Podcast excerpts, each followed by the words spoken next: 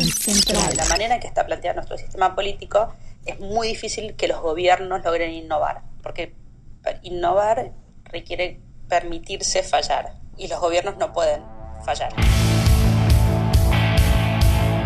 Jekyll City y Céntrico Digital presentan Central, un espacio creado para el intercambio y exploración de ideas, con Matthew Carpenter Arevalo.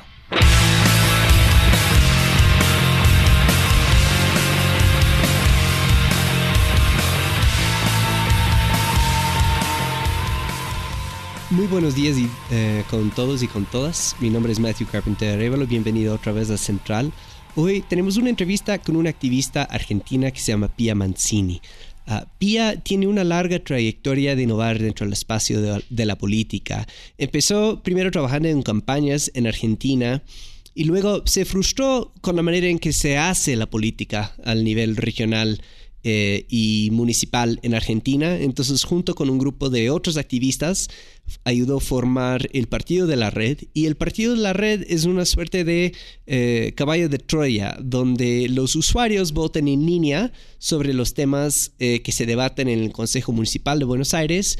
Y luego los legisladores que representan al Partido de la Red tienen que votar de acuerdo a lo que dicte la mayoría. Entonces es un experimento en democracia y creo que uno de los hilos conductores del trabajo de Pia y su eh, compañero Santiago Siri es justamente pensar en cómo podemos eh, agregar más voces, agregar más, eh, más oportunidades para la gente participar en su democracia. Porque básicamente el sistema democrático que nosotros heredamos fue creado hace 200 años, copiado del los Estados Unidos y no ha habido mayores cambios, a pesar de que la sociedad ha cambiado bastante. Entonces, Pia diría que eh, es un buen momento en la historia para repensar las instituciones democráticas que nosotros eh, tenemos. Eh, después del partido de la red, ayudó, digamos, exportar el base tecnológico que se llama Democracia OS y esa plataforma ahora ha sido usado para dirigir constituciones en varios países ayudar a crear, crear leyes en diferentes países.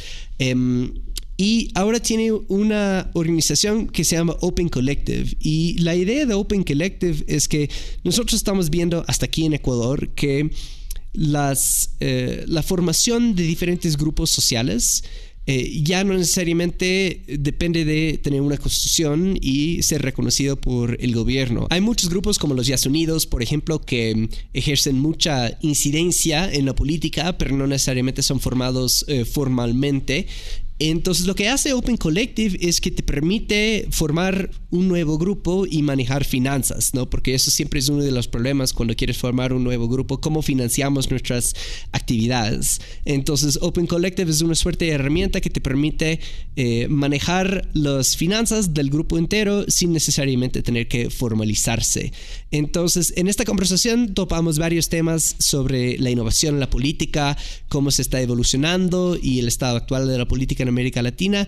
Esperamos que les guste aquí nuestra conversación con Pia Mancini. Si quieres más información, la puedes encontrar en Twitter en arroba Pia Mancini y les sugiero hacer una búsqueda en Google de Pia Mancini TED Talk para ver la conversación o la charla que ella ha dado sobre el desarrollo de la democracia en América Latina y el mundo entero. Muchas gracias.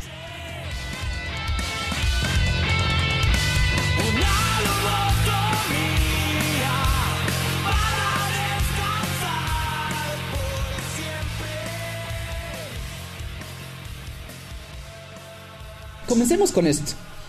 ¿Qué crees que ha sido el, hilo conductor detrás de las distintas actividades en que has participado en ahora el transcurso de, pues, cinco o seis años, no? Digamos, el hilo conductor es algo que uno va como desovillando con, el tiempo, ¿no? Así que no, es algo que uno desde el principio, por lo menos en mi caso, no es de lo que uno se, se, se you set out to do, pero algo como que se va, que va sucediendo. Y, yo creo que, lo que tiene que ver, lo que une un poco todas las, todos los proyectos que yo vengo haciendo es em, esta necesidad de repensar o de, de repensar y de construir, no solamente desde un lugar teórico, sino también desde un lugar sumamente práctico, em, em, una una nueva manera de organizarnos como sociedad global que, que pueda desafiar el rol dominante que tienen los estados-nación como eh, los, los, si querés, los, los factores o las unidades políticas que nos organizan socialmente. Y tiene que ver con eso, todo lo que, todo lo que vengo haciendo para atrás desde, desde Democracy OS y, y tratar de, cambiar la manera que funcionan los partidos políticos, Democracy Earth, que, lo que trata es de, generar eh, nuevas instituciones y nuevas eh, maneras de toma de decisiones globales basadas en la democracia líquida, eh, Open Collective, que es el, es el proyecto que yo empecé hace, hace un año y un poquitito más, que lo que trata es de darle poder económico, permitirle a las comunidades y a las redes de personas que tengan tener poder económico para llevar adelante sus actividades. todo tiene que ver en, eh, todo tiene que ver con un en algún punto una visión de que como nos estamos estructurando social y políticamente eh, está como fuera de, de, de sync, está como se lleva un poco a las patadas con cómo nos estamos organizando a partir del surgimiento de Internet. Entonces queda como esa especie de, de, separación en algún punto, de, disonancia entre nuestras instituciones políticas y las assumptions que nuestras instituciones políticas tienen y eh, como realmente nos, el potencial que nosotros tenemos como seres humanos en red de poder organizarnos y de poder actuar.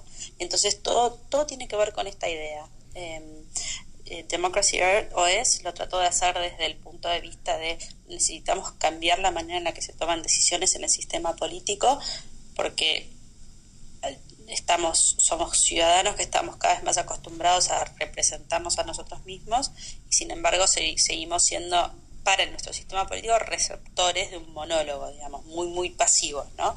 Entonces, Democracy OS trataba de buscar una manera de transformar al ciudadano desde un rol de receptor pasivo de un monólogo, eh, que un sistema político le bajaba información y lo, llamaba a votar, a refrendar o a, o a votar en contra de, un determinado modelo cada dos o cuatro años.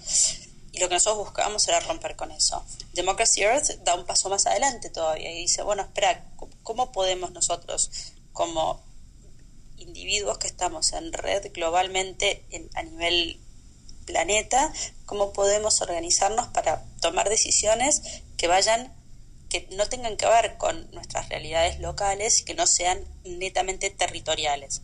Y entonces, por ejemplo, porque es algo que nosotros venimos trabajando mucho últimamente, porque em, la, pregunta que, impulsa este, este, proyecto es por qué a mí, por ejemplo, me tiene que representar Argentina únicamente en las conversaciones de cambio climático. Porque yo no puedo ser representada por alguien de Costa Rica, por ejemplo. Porque seguimos estructurados en estas, en estos, eh, en estos silos totalmente territoriales para estos temas que son globales y que en realidad en el fondo si uno es argentino, ecuatoriano, canadiense o americano, no debería impactar en quién nos puede representar y en quién podemos confiar o a quién podemos darle nuestro voto para este tipo de, decisiones y en este tipo de conversaciones. Y Open Collective también, para terminar, Open Collective tiene también que ver con esto. Open Collective lo que hace es le permite a redes de personas que por se conocen o no, digamos, poder eh, recibir fondos, formar una organización, financiarse, eh, llevar a cabo sus actividades sin necesidad de tener una entidad legal en un, en un país determinado. Entonces, por ejemplo, si nosotros pensamos ahora en todo lo que pasa con los, los proyectos de código abierto, muchos de estos proyectos son simplemente redes de personas que trabajan juntos en generar un software de código abierto que después muchísima gente y muchísimas empresas usan, pero las, las, las digamos, las premisas existentes en, en, los gobiernos o en, en, los, en los, adentro de los países no permiten que ellos puedan tener una entidad legal porque no pueden, tener no, no pueden recibir fondos, pues no pueden tener una cuenta de banco, pues no pueden tener una entidad legal. Porque no, ¿dónde la van a tener? Son individuos que están conectados en red, colaborando juntos, son comunidades de gente. Estas comunidades no pueden tener fondos. Y entonces lo que Open Collective trata de hacer es generar una, una, infraestructura en donde todas estas comunidades puedan empezar a recibir fondos y a generar lo que nosotros entendemos que son las organizaciones que este siglo requiere, son organizaciones que se forman a raíz de lo que permite em, de lo que permite internet y ahora o sea ustedes son uno de los pocos grupos de, personas que yo conozco que están innovando en el sector de gobierno y de organización, ¿no? Y hay una serie de preguntas claves, una serie de cuestionamientos detrás del trabajo que ustedes hacen. Ahora, una de las, de las preguntas que yo tengo es, digamos, se nota que estamos trabajando con un sistema político, por ejemplo, que fue diseñado más o menos hace 250 años. Muchos países en América Latina copian el modelo de Estados Unidos, que en sí genera muchas preguntas y muchas dudas si es el modelo correcto o no. Ah, y obviamente hay grandes niveles de desatisfacción con el estado de nuestras instituciones eh, de, la democracia. Pero al mismo tiempo parece recate difícil cambiar. Entonces, ¿por qué crees que a pesar de que no estamos satisfechos con el diseño de nuestras democracias, al mismo tiempo somos muy resistentes al cambio? Yo creo que, eh, que tiene que ver con, con varias cosas, ¿no? Y esto es una aproximación, digamos, no creo que tenga una respuesta a esa pregunta, pero, pero una aproximación a cómo podemos pensar el problema. Me parece que tiene que ver con varias cosas. Por un lado, tiene que ver con que el, eh, el actor que tiene poder para generar ese cambio en el sistema político es el sistema político mismo. Entonces, es como es, le estamos pidiendo al status quo que quiera cambiar el status quo, esencialmente. Y me parece que las dinámicas de poder hacen eso muy difícil. Em, entonces, por un lado, creo que tiene que ver con eso, tiene que ver con que de la manera en que está planteado nuestro sistema político, el, em, es muy difícil que los gobiernos logren innovar, muy difícil, porque el costo de, porque innovar requiere permitirse fallar, y, los, y los gobiernos no pueden fallar, esencialmente. Entonces, eh, me parece que el sistema político está diseñado de esa manera, con lo cual es muy, muy difícil que desde adentro de ese sistema se genere esta, esta innovación que estamos, que estamos pensando, porque me parece que los costos para innovar son demasiado altos y que el riesgo de innovar es demasiado grande. Em, entonces eso por un lado, eso es por, el lado de, los gobiernos, ¿no? El, actor que, que, tiene más poder para accionar ese cambio es justamente el actor que nosotros queremos transformar. Entonces me parece que ahí eh, tiene que ver con eso. Y la, la segunda aproximación a, por qué me parece que es tan difícil generar estos cambios, especialmente en, en América Latina, pero también me parece que, que lo es en, que esto vale para todos, es que eh, el sistema político que nosotros tenemos está diseñado em, para preocuparse por el juego entre ciudadanos profesionales esencialmente. Entonces, de la manera en que se diseñó este sistema político, se diseñó en un momento tal en donde la educación no era universal, en donde el acceso a los espacios en donde se tomaban las decisiones era extremadamente restringido porque era físico. Em, y en donde entonces el, sistema entero está diseñado para que la, la preocupación sea en cómo se divide el poder y cómo son los resortes de ese poder y los pesos y contrapesos entre un grupo determinado de gente que son los, los que pueden participar. Todo el resto, digamos, no, no, no el sistema no se preocupa por nosotros en tanto la calidad de nosotros como ciudadanos, solamente se preocupa en la calidad de los ciudadanos profesionales que son nuestros representantes. Y entonces eso resulta, obviamente, tiene consecuencias en el tipo de ciudadanía que se genera. ¿no? Yo creo que la, la única manera en la que nosotros como ciudadanos vamos a, lograr participar responsablemente en toma de decisiones que afectan la vida de todos, altamente complejas, son es haciéndolo. Si nunca lo hicimos es muy difícil que lo empecemos a hacer de un día para el otro. Em, entonces me parece que el sistema político tiene consecuencias siempre en el tipo de ciudadanos. Si, por ejemplo, para darte un ejemplo, en vez del sistema político diseñado como está hoy en día, que como vos muy bien decís, todos los países latinoamericanos básicamente copiaron, hubiera diseñado un sistema político en donde había un grupo de, em, ciudadanos que por, lotería, por ejemplo, eran elegidos para, para aprobar el presupuesto anual, ¿sí? randomly selected, o sea, un grupo de ciudadanos que se, se, seleccionaban por lotería para votar el presupuesto. El sistema entero se preocuparía muchísimo más porque todos los ciudadanos estemos preparados para, para tomar esas decisiones, porque a, a, cualquiera le puede tocar. Entonces, hubiéramos generado otro tipo de ciudadanía muy diferente. Entonces, el tipo de instituciones que uno crea obviamente generan un tipo de ciudadanía determinado. El tipo de instituciones puramente representativa, con muy pocos canales, y esto es, es, más agudo en América Latina, claramente, con muy pocos canales de participación efectiva, generan una ciudadanía que no, eh, si quieres en algún punto, no, no, no, no, quiero usar la palabra capacitada, pero no, no, no, realizó la experiencia de esa participación, no creció y aprendió y se equivocó y aprendió de esos errores y, meditó y debatió. Todo eso no sucedió porque el sistema político está planteado para que eso suceda. Entonces, yo creo que hay varias cosas que se pueden hacer en América Latina que me parecen muy interesantes em, y que tienen que ver con cómo, si querés, habilitamos una especie de un sandbox para la innovación política, donde, en donde se pueda bajar los costos de fallar, ¿sí? y en donde nosotros empecemos a, a, a construir, es un trabajo de construcción, Em, jurisdicciones alternativas en donde podamos nosotros como ciudadanos experimentar y participar de esta toma de, esta toma de decisiones.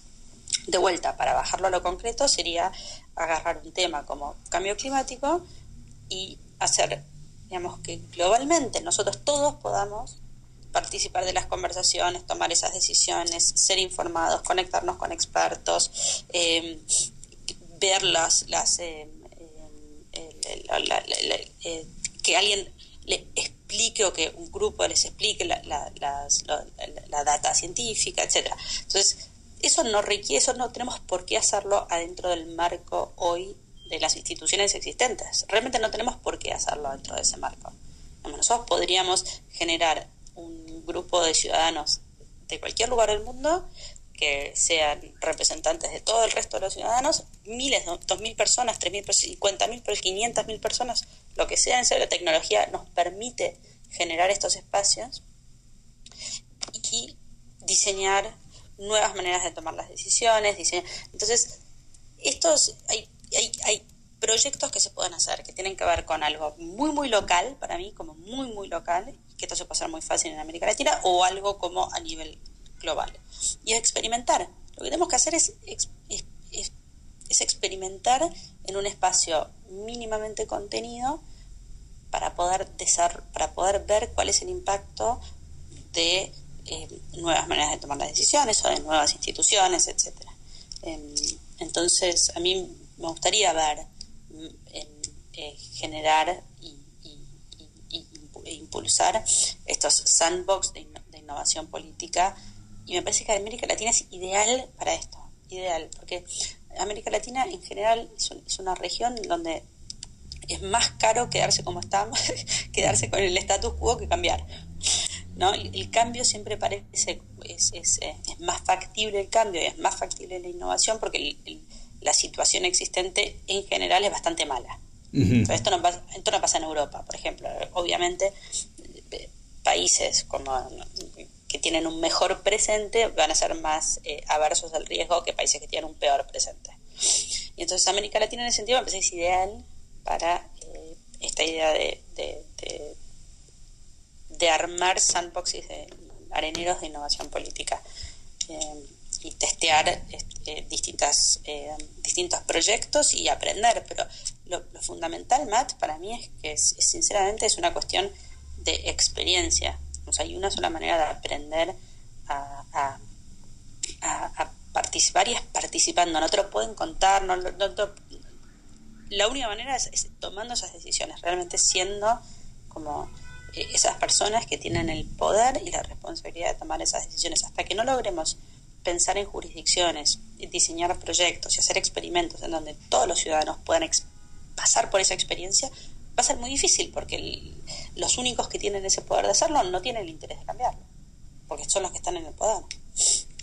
Y eh, bueno, y, también tenemos una lucha constante contra el pasado, ¿no? Y, y, es algo, creo que particular América Latina, que la fantasma del pasado siempre, de cierta forma, tiene un papel discursivo en lo que estamos dispuestos a hacer. Y estoy seguro que pasa en Argentina, que aquí dicen que un alcalde es bueno porque lo que hubo antes fue peor.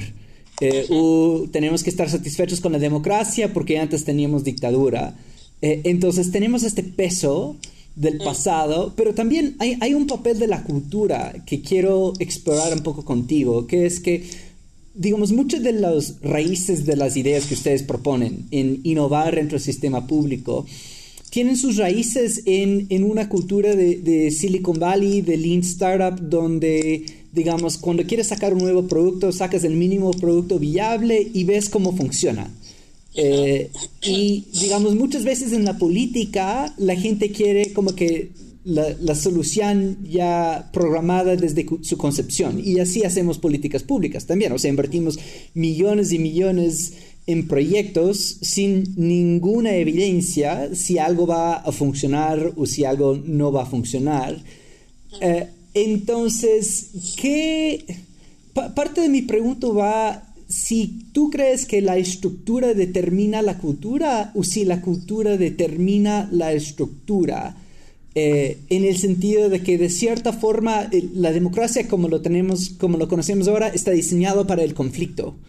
Eh, porque pones el oficialismo contra la oposición. Entonces, de cierta forma, ese conflicto se perpetúa en la sociedad. Ah, sí. Entonces, yo creo que, ¿qué opinas? Que, se retroalimenta, ¿no? Me parece que, y era lo que yo te trataba de decir antes, con que el tipo de institución genera un tipo de ciudadanía que, que, eh, fortalece ese mismo tipo de institución, digamos, en una suerte de círculo, de círculo vicioso. Em, y, y, me parece que en, en, a, nivel, digamos, política, lo que vos estás diciendo pasa lo mismo. nosotros, eh, eh, esta situación de, un, de antagonismo, de de partido oposición, yo creo que es, está directamente relacionado con el winner take all, que modelo que tenemos en nuestros sistemas políticos, en que en general el que gana la presidencia se lleva todo, más en América Latina. Entonces, ese tipo de, digamos, ese tipo de esquema claramente produce un determinado tipo de resultado. Sí, y, y, precisamente, o sea, yo vivía en Suiza, como sabes, y en Suiza la gente sale a votar cada cuatro meses sobre temas bastante importantes, ¿no? Y cuando yo estuve, una vez fui al, Parlamento suizo y pregunté a un parlamentario por qué no tiene miedo de la tiraría de las masas. Y, su, digamos, respuesta fue que en otros estados, cuando ustedes tienen consultas populares, no sé, cada no sé cuántos años, eh, digamos, el pueblo es consultado tan poco que eso da a cada tema una importancia mayor. Entonces la gente sale a pelear, como que todo se va a decidir por ese tema, pero nosotros cada cuatro meses decidimos sobre diez temas distintos. Entonces, él, o sea, mucha gente cree que los suizos son un pueblo extremadamente educados, que, que no son, es un país extremadamente rural, no es un país eh, que, que, está relleno de, de superhumanos pero su cultura democrática es una cultura de consenso y hasta el diseño de su sistema tienen una presidencia rotativa entre siete personas. Entonces, de cierta forma, ellos eliminaron el conflicto del sistema político y, y, por ende no tienen tantos conflictos. O sea, todavía tienen conflictos, pero no tienen esa cultura de nos vamos a dividir la sociedad en dos. Es que claro, porque es que eh, el el, el price, el, el, el, premio es menor, porque es más, más acotado. Entonces, eso. En América Latina el premio es todo, todo, todo. Eh, es, es matar o morir, esencialmente. Ese es el, ese es el, el, juego de suma cero. Y entonces, sí, eso digo, eso obviamente permea en la cultura. Nosotros lo vimos muy, en Argentina lo vimos muy claro con el, eh, con el kirchnerismo, si bien, de vuelta, el kirchnerismo surge, bueno, digamos, eh, eh, se inserta en una tradición del peronismo que es dividirse digamos, para ir en elecciones separadas para poder eh, siempre quedarse con el, con el gobierno, digamos, se, se, inserta en, en, esa tradición del, de, lo que hizo de lo que viene haciendo el partido el peronismo. Em, el nivel de em, antagonismo que se generó fue, fue, fue impresionante en democracia. No, fue absolutamente impresionante. Y entonces eso genera un sistema que se autoperpetúa ¿no? una, una, una, sensación de, de imposibilidad de generar unos puentes porque es el que genera el puente es el que traiciona la causa, básicamente. Em, de vuelta, porque el, botín es tan grande, el botín es todo. Cuando el kirchnerismo perdió la presidencia, el peronismo perdió la presidencia, perdió todo, esencialmente. Todo. Y entonces es, ese sistema que genera, yo creo, una cultura que, em, que fomenta este tipo de liderazgos, liderazgos hiperpersonalistas, liderazgos muy, muy fuertes, eh, y que el consenso o eh, algo como la presidencia rotativa se, se verían como señales de, debilidad. Ahí este, en Argentina es el, vivimos bajo el mito de que solo los peronistas pueden gobernar. Y nadie más. Bueno, tampoco los peronistas dejan gobernar sí. a nadie, ¿no? No le gusta no, no, no estar en el gobierno. Entonces, eh, pero tenemos ese mito. Entonces, cuando uno va a votar, dice, no, pero si no es un peronista, eh, no van a poder hacer nada, pues no van a poder gobernar. Entonces se autoperpetúa, todo votan un peronismo, entonces el peronismo tiene cada vez más poder.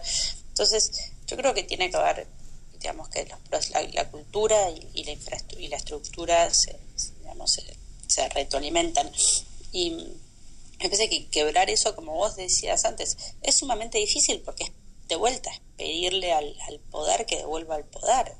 es contra la naturaleza misma del poder, que quiere conservarse. Eh, el poder es conservador, busca quedarse en ese lugar.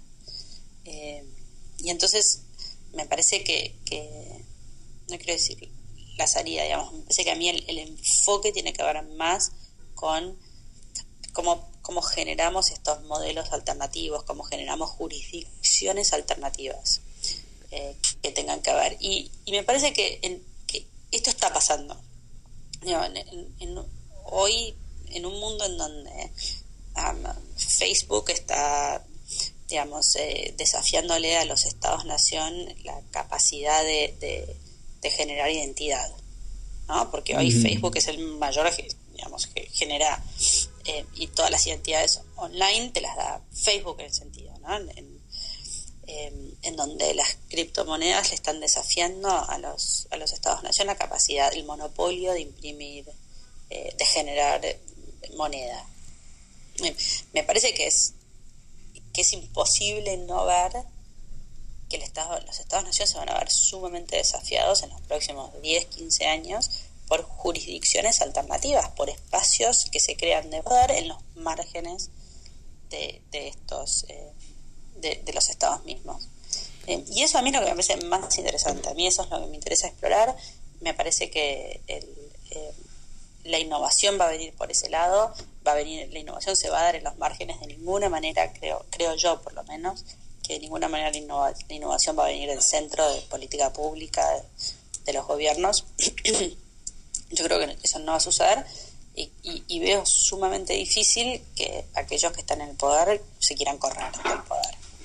Bueno, y eso, eso me, me, lleva a la próxima pregunta, que es que cuando tú y yo empezamos a hablar de estas ideas, cuando nos conocimos y cuando nació el partido de la red y, y, todo, era obvio que el Internet estaba ganando en su batalla contra el Estado-Nación, porque podemos organizar protestas por Internet y empiezan a salir las criptomonedas y digamos, la, la, estructura de poder tradicional simplemente no tenía manera de batallar contra, em, contra el Internet y todo su poder. Y parte de eso es porque los políticos son o eran criaturas de los medios viejos, de la televisión, de la radio, que eran unidireccionales, ¿no? Entonces, un, un político, digamos, llega a ser político porque logra eh, entender cómo dominar los medios y luego hay nuevos medios y ellos simplemente no entienden cómo dominarlos. Ahora, últimamente, por un lado estás viendo personas como por ejemplo el primer ministro de Canadá, que, es un político que domina por completo los medios nuevos. Barack Obama también lo tuvo. Y por el lado nefausto tienes personas como Vladimir Putin, eh, como eh, lo que está pasando en Turquía, donde ves como que una nueva resistencia del Estado-Nación que viene a raíz de, su, de su disponibilidad, su voluntad de manipular los nuevos medios. Absolutamente. Entonces, ¿crees que el, Estado-Nación está por... Fighting back. Fighting back, sí, exacto. Sí, y sí, pero totalmente. Eh, creo que éramos muy inocentes si creíamos que, los Estados Naciones no iban a lograr, eh, ni iban a pelear, ni iban a dar batalla. Eh, yo veo todo lo que está sucediendo ahora con Trump y, em, como, como de alguna manera como eso, coletazos de resistencia de un Estado-nación que se ve eh, desafiado desde lugares no desde nuevos lugares y claramente van a dar batalla, porque yo creo que el, el, el elefante en, en, en, el cuarto siempre es el poder, y la batalla en el fondo es por el poder. Eh, y el incumbent es, va a dar batalla siempre. Y, y, entonces me parece que eso es lo que a lo mejor nosotros en, nuestro, en, nuestro, nuestros años un poco más jóvenes eh, no nos esperábamos con esta virulencia pero en el fondo tiene sentido, tiene totalmente sentido que esto esté sucediendo, em, porque son, hay, una flexibilidad em, y los políticos que quieren, digamos, mantener esos espacios de poder eh, están, digamos, logrando utilizar y acomodarse en, en, un nuevo contexto y un nuevo esquema.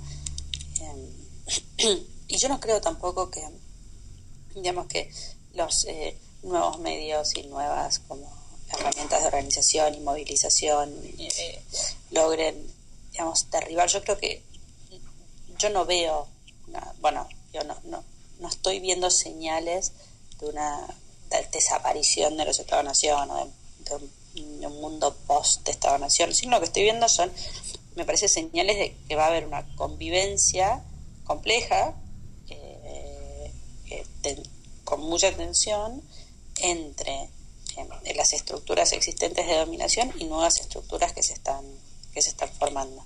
Mm. Em, me parece que va a tener que ver que, lo que vamos a, lo que vamos a ir es a una, convivencia compleja de estas nuevas estructuras eh, entre los Facebook y grandes corporaciones, entre redes de individuos que van a tener cada vez más poder porque tienen poder de financiarse, porque van a tener cada vez más capacidad de generar energía de manera descentralizada, que pueden emitir su manera de manera de su moneda de manera distribuida, que van a poder tomar decisiones de manera distribuida, eh, que van a poder de alguna manera eh, o que van a intentar de alguna manera esconderse eh, usando criptografía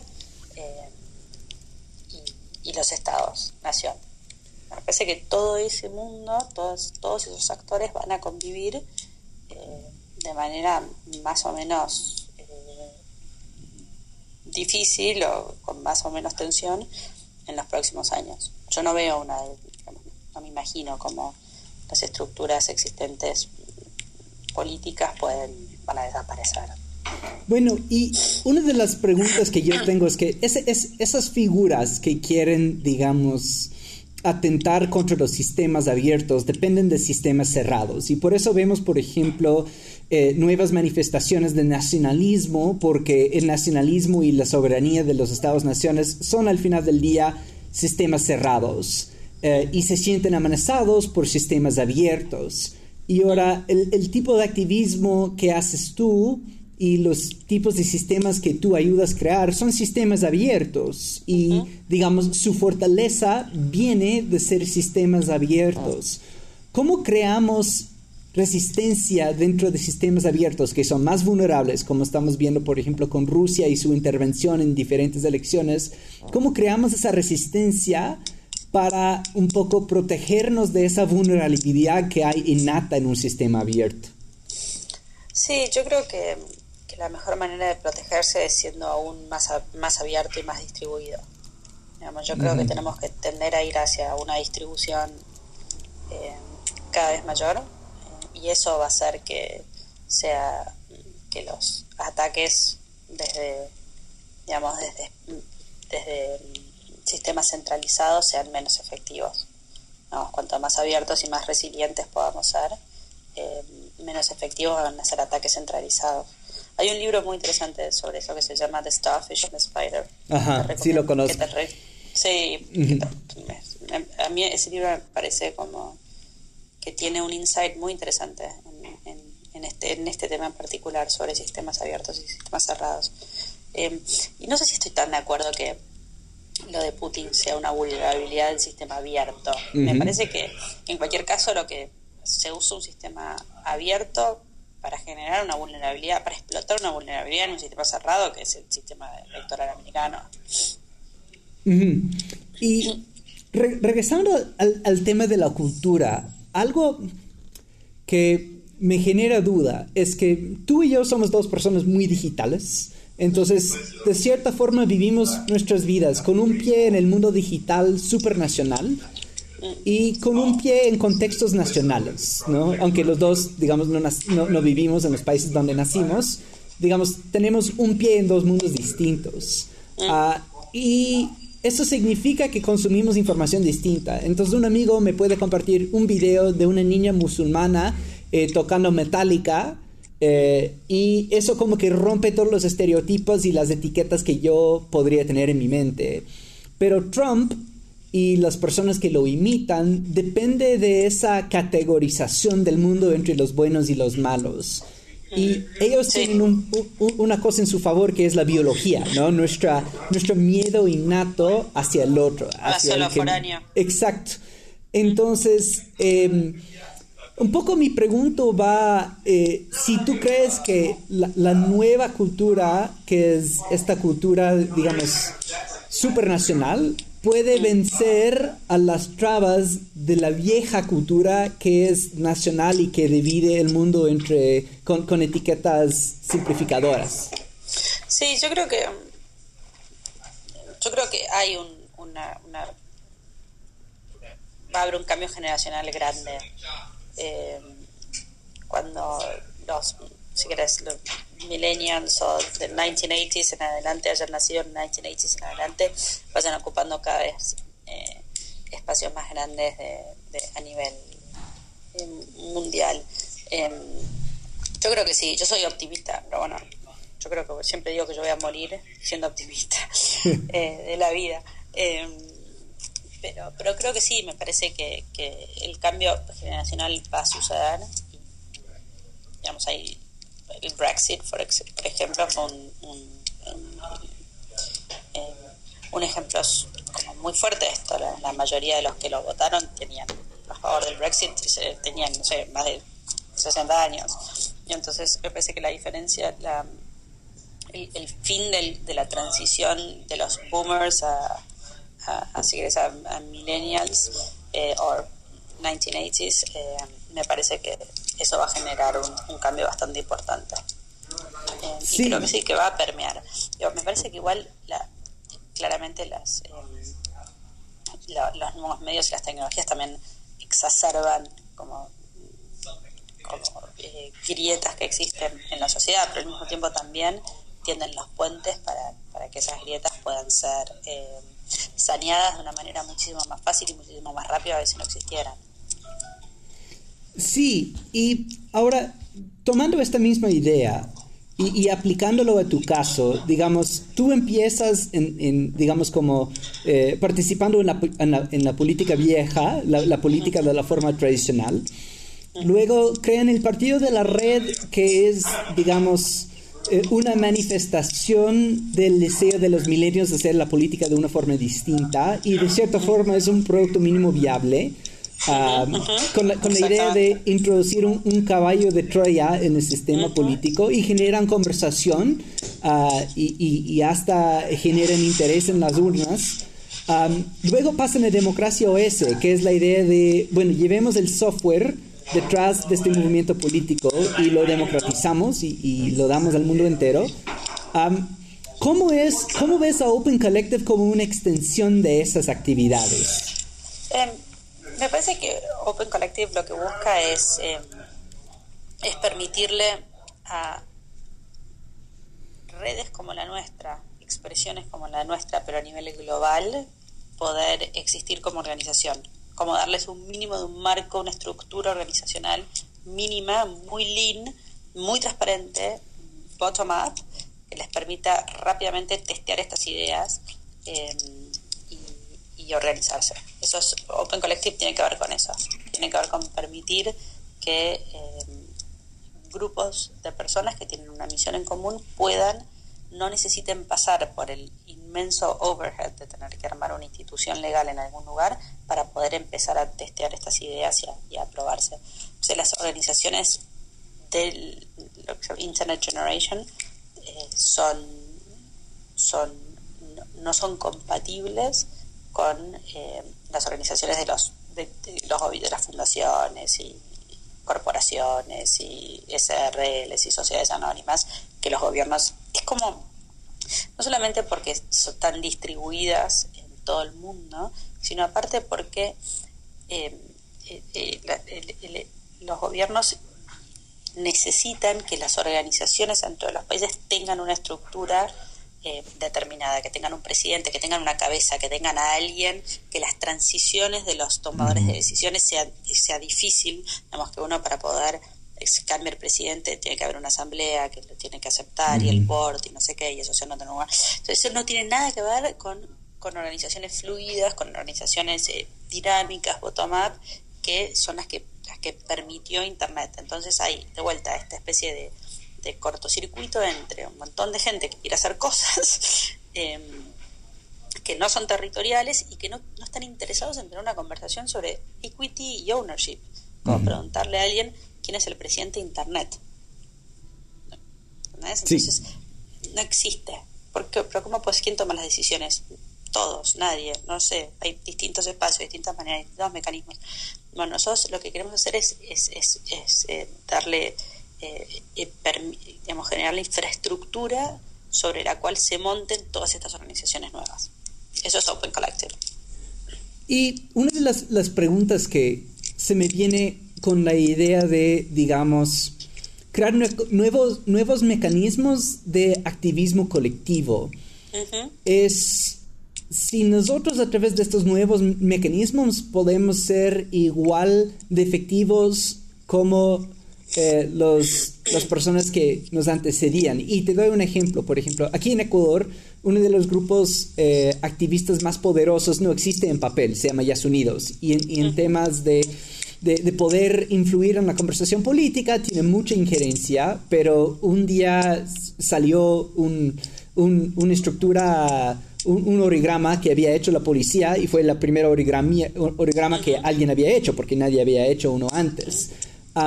Pero lo que me preocupa sobre ese tipo de activismo es si morimos cuando nuestra atención tan dispersa se distrae y empieza a enfocar en otras cosas. Sí, es, es verdad, pero también me parece que puede ser, pero que gran parte de eso también tiene que ver con que es imposible generar organizaciones que tengan poder económico, en, en, en, con, salvo que sean organizaciones más tradicionales que tienen un organigrama y que tienen una cabeza y que la policía puede ir atrás de la cabeza. Entonces, hoy la única manera de hacerlo es con criptomoneda, pero digamos, es, es mínima la, la, la proporción que realmente puede financiarse de esas actividades con, criptomonedas. Entonces me parece que hay un tema ahí de poder económico eh, y, que necesita, digamos que es el primer, eh, si querés, la primer, el primer ladrillo en permitirles organizarse, eh, en, ayudar a que estos grupos se organicen de manera distribuida, de manera descentralizada. entonces me parece que tiene que ver, tiene que ver con eso. Este, este grupo de Jazz Unidos, si quiere pagar para que algunos de sus miembros puedan dedicarse a trabajar en esto, no tienen a dónde, no tienen cómo hacerlo. salvo que sean una organización establecida dentro de Ecuador, lo cual les resulta imposible. Entonces, digamos, tenemos que generar una infraestructura sobre la cual estos grupos, eh, y no solamente de activistas, digamos, grupos de, de, vuelta, como yo decía, de tecnología abierta, de open data, de open science, eh, meetups alrededor del mundo, y también movimientos sociales y políticos puedan puedan pisar sobre esa plataforma para organizarse. lo más difícil, y vos tenés razón, digamos, es, es el, punto de la atención, lo más difícil en un movimiento político es organizarse. Todos queremos salir a la calle un día y, estar ahí protestando, pero después cuando hay que sentarse a hacer el trabajo de organizar, eso es lo que realmente cuesta. Y también cuesta tanto porque el, digamos, todo el sistema está diseñado para que vos no lo puedas hacer, para que te sea muy caro organizar. Y hablemos un poco del papel de las criptomonedas, porque creo que para mucha gente las, las criptomonedas son las monedas de, nosotros, los nerds, y, no necesariamente entienden el papel que pueden tener en, digamos, la organización de la, de la sociedad civil. Entonces, desde tu punto de vista en, Open Collective, ¿qué es el poder de las criptomonedas en el trabajo que estás haciendo? Em, bueno, nosotros justamente lo que, lo que tratamos de hacer es generar el puente entre lo que, lo que tenemos hoy y las criptomonedas como la única manera de financiar una estructura distribuida. Eh, nosotros somos ese, somos ese puente. Yo creo que el, el, rol de las criptomonedas es inmenso porque hoy, yo como argentina, ¿no? Por ejemplo, ahora no vivo, pero cuando vivía en Argentina, eh, el, el acceso a un a una moneda determinada era un accidente donde yo estaba viviendo. ¿No? Yo eh, tenía pesos porque había nacido en Argentina y vivía en Argentina y no podía salir de eso. Y entonces el, impacto que tienen las criptomonedas es que a mí me permiten desterritorializar el acceso a una moneda determinada. Mm, ¿Y con eso crees que es el, último vínculo con el Estado? Porque yo me acuerdo cuando yo iba a Argentina en esa época, digamos, había el, cambio oficial en la caja y sales, digamos, a la vereda y puedes encontrar a alguien que te da en el precio del, del dólar blue, ¿no? Entonces, yo siempre me decía, si el gobierno no puede controlar el tipo de cambio en el aeropuerto, ¿cómo van a poder, cómo van a poder controlar en, en, al, al país, al nivel del país, eh, obviamente lo que intentaban hacer fue criminalizar el, el, negocio de las monedas, pero yo me pregunto si, digamos, al tener criptomonedas eh, de uso masivo, si eso es, digamos, el último vínculo de control que tiene el Estado con su ciudadanía. Sí, yo creo que, es, que no sé si es el último, pero sin duda entre, entre eso y, y la, la identidad, que me parece fundamental también, eh, me parece que esos son dos monopolios eh, que, le está, que, fuertísimos, que, están, que están siendo desafiados. Yo creo que el último tiene que ver con la generación de energía también. Digamos, eh, cuando nosotros seamos más y más capaces de, generar energía de manera em, distribuida, me parece que ese es otro, digamos, vínculo muy, muy fuerte, porque hoy nosotros dependemos de la infraestructura que los estados tienden para poder em, para poder consumir energía. Y eso me parece que ese cambio también va a ser, va a ser importante y para el cual me parece que todavía falta, pero, pero eh, lo que está sucediendo con las baterías de Tesla y con el precio de los paneles solares y, tal, eh, es muy prometedor en ese sentido. porque hoy por hoy las industrias extractivas de energía requieren una inversión en una infraestructura gigantesca. Eh, que proveen los estados. Cuando esa infraestructura, los estados dejen de proveer esa infraestructura, digamos, o sea menos necesario que ellos provean y garanticen esas infraestructuras, yo creo que aún más van a perder el rol predominante que tienen. Y ahora, yo mencioné antes que, que tú, digamos, tu formación viene del mundo de política tradicional. Y ahora, en el mundo en que te mueves ahora, hay muchos hay muchas raíces vinculadas con el libertarianismo, en el sentido de que vamos a tener monedas que ya no se vinculan con el Estado. Vamos a poder generar energía eh, en nuestras casas y ya no depender de la red vieja de energía. Y, yo sé que tú, cuando, nació tu hija, ustedes le inscribieron en, el blockchain. Eh, entonces, hasta ni, siquiera, bueno, sí, todavía necesitas ese documento del Estado que, digamos, demuestra tu existencia, pero hasta tenemos una alternativa a que el Estado valide nuestra existencia en nuestra vida. Entonces, ¿cómo reaccionaría, digamos, la Pia Mancini eh, de hace 10 años, que estaba trabajando en ir puerta a puerta y, convencer a la gente de, las ideas de, un partido político, a, la, Pia Mancini de hoy, que está involucrada en la política de una forma muy distinta? Sí, me parece que tiene que ver con una, con una evolución, eh, me parece como también o sea, no, no, creo que se sorprendería conociéndome. Me parece que es, es, es, una, es una evolución que, que personalmente eh, tiene, tiene mucho sentido. Porque también es, es esto que vos decías, ¿no? Esta mentalidad como muy lean y de intentar algo y, y, entender como sistémicamente cuál es el problema y de buscar una alternativa y de, seguir como eh, cada vez... Eh, yendo más a los márgenes hacia donde está la innovación y yendo cada vez más hacia lo hacia, hacia la, descentralización y la distribución. Eh, yo hoy, hoy, de todas maneras, hace poco me hicieron una entrevista y, me preguntaron qué le dirías a, los millennials o no me acuerdo qué, en Francia. Eh, y yo les dije, varias cosas y al final dije, pero por favor no se olviden de votar. o sea, vayan y voten, porque también hay, hay una conciencia de que nosotros obviamente estamos influenciados y somos parte y pertenecemos y vamos a seguir perteneciendo a un sistema político que existe, que son los Estados-Naciones y que todavía nos estamos organizando de esa manera. Entonces me parece que, digamos, todo lo que yo estoy haciendo en, mi búsqueda o, o mis proyectos en materia de innovación, siempre hay un, hay un digamos, hay también un, un, correlato de una realidad que también hay que accionar y activar en, en esta realidad. Eh, yo hice campaña fuerte en contra de Trump y, lo haría de vuelta y lo haría mil veces más, eh, porque me parece que hay que hacerlo, porque tenía que ver con, digamos, no, yo no soy, si crees, trotskista en ese sentido, o, libertario en el sentido digamos, en ningún sentido, pero sin duda no en el sentido que Peter Thiel es libertario, digamos, que hay que dejar que el Estado se destruya para que de eso salga algo nuevo. Yo no creo en eso, fervientemente no creo en eso. Yo creo que es muy peligroso eso y que es muy fácil decirlo cuando uno está en una posición como la que está, digamos, Peter Thiel. Pero, pero el sufrimiento de la vasta mayoría de, de los ciudadanos cuando si el Estado se cae y colapsa de un día para el otro, es monumental. Yo no quiero eso de. Eh, me parece que, la que hay una transición que se puede pensar muchísimo más ordenada y que tiene que ver con esto, con pensar espacios alternativos y que vayan de a poco haciendo el sistema existente obsoleto. Hay que volver a Buckminster Fuller, no inventar nada nuevo.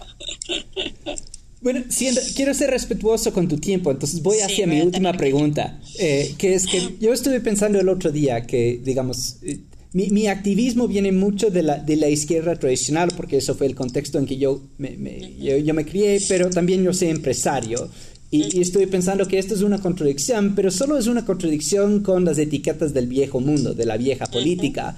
Entonces, en, este mundo de, pensar en la evolución de la democracia, me encuentro compartiendo mucho con gente que puede ser de izquierda, gente que puede ser más del lado libertario.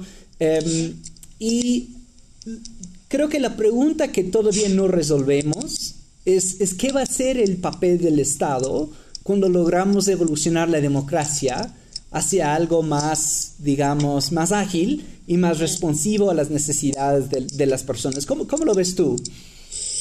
Eh, yo creo que el Estado, digamos, va a tener siempre que garantizar un piso mínimo de... Eh, en algún punto de, me parece como de, de, seguridad, de justicia. Me parece muy difícil descentralizar determinados bienes públicos. Eh, y me parece que, digamos, hoy por hoy no veo cómo se puede hacer eso. Eh, o no, no, no, me lo imagino. digamos, como determinados bienes públicos que el Estado hoy puede garantizar. se, que garantiza o que debe garantizar se puedan descentralizar. Eh, me parece que hay otros que sí. Eh, la emisión de moneda me parece que sí. Eh, pero, digamos, algunas cuestiones de, obviamente, de, seguridad y de justicia, sobre todo, me parece que el Estado todavía tiene un rol en eso. y me parece que está bien que lo tenga. Las criptomonedas también tienen un rol en garantizar, digamos, desde un punto de vista más socialista, un,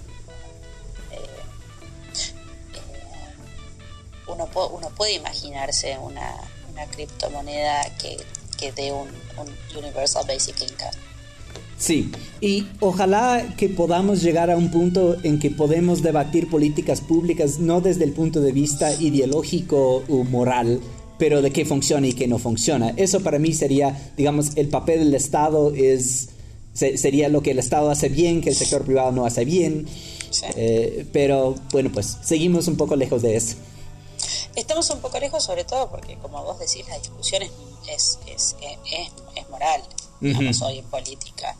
Y, y, por eso también es tan difícil innovar, porque aceptar que algo no funciona es aceptar que todo no funciona, ¿no? Y eso es muy complicado.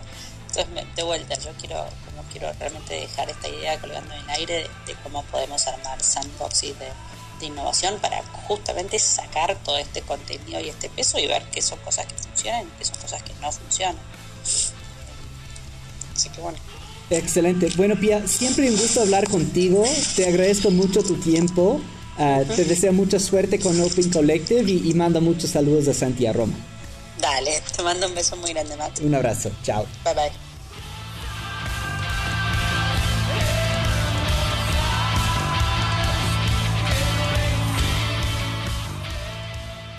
Gracias por escuchar esta emisión de Central. Este podcast fue producido por Céntrico Digital y Fabián Frío en edición. Agradecemos la ayuda de Ivana Sausage, Henry González, Pedro País y Daniel Portilla. Céntrico Digital es una agencia de marketing digital que combina la creatividad para destacarse en redes con una profunda capacidad analítica para demostrar impacto. Visítanos en www.centricodigital.com. La pista musical de Central es Santa Sangre de Pop Mortem, una banda ecuatoriana de electro voladera pesada. Puedes escuchar más de su música en facebook.com slash popmortem1. ¿Sabes de alguien que deberíamos entrevistar? ¿Alguien que puede aportar al debate de ideas en Ecuador y América Latina? Avísenos por Twitter. Somos arroba HikiCityCom y yo soy arroba Ecomat. Muchas gracias por escuchar. Central.